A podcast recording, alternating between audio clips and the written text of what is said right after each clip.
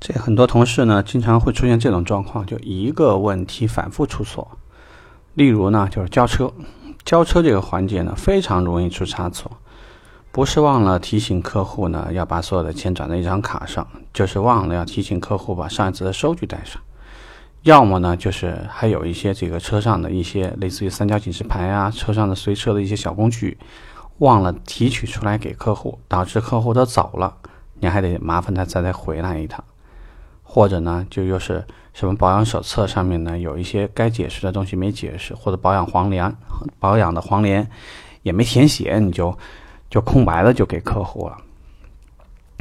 为什么会这样？这个呢，你不能说是培训的错，如果是的话，应该是共性的都错。啊，那个就说明呢，可能我们对于这个交车流程这个部分呢是没有讲过的。那如果有的话呢？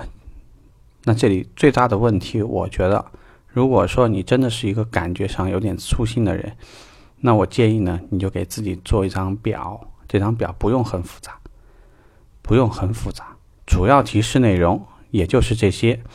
例如啊，第一项，这个车辆到了以后呢，这个比如说提醒客户什么什么，跟客户确认什么时候来提车。第二，车辆做个预检，啊，旁边的话呢，给自己留一个打勾的地方。你要是再想逼自己一下呢，就每个项目自己都签个字，啊，尽可能让自己不要去跳着项目去走。之后啊，是客户到店，客户到店以后呢，先交款，交完款，客户要验车，验车以后陪客户开发票、买保险。如果有的是上牌委托在我们这儿做，那上牌的所有的内容都交完，你这个保养黄连啊，保养的黄连，包括呢车辆的保养手册，所有要提醒的东西啊都讲完。讲完了以后呢，那么还有客服的面访，我们呢会进行一个这个交车仪式啊，之后呢可能送客户，比如说到就近的加油站加油加油，然后之后呢要记得二十四小时以内回访。啊，然后三日回访，一周回访，十五天回访，三十天回访，各个品牌不一样，那我们就就不赘述了。大概的意思就是说，你不记得的话，就麻烦你辛苦一点，自己做张纸，没什么事儿拿出来翻译一下。如果客户真的很好奇，说你这人怎么这么这个还会记不住吗？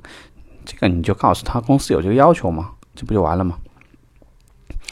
辛苦一下，避免很多问题，因为你要知道，你每个差错。如果还涉及到其他部门的话，那么很容易在这个团队里面会留下这个人非常就是马马虎虎这种状态，这种印象。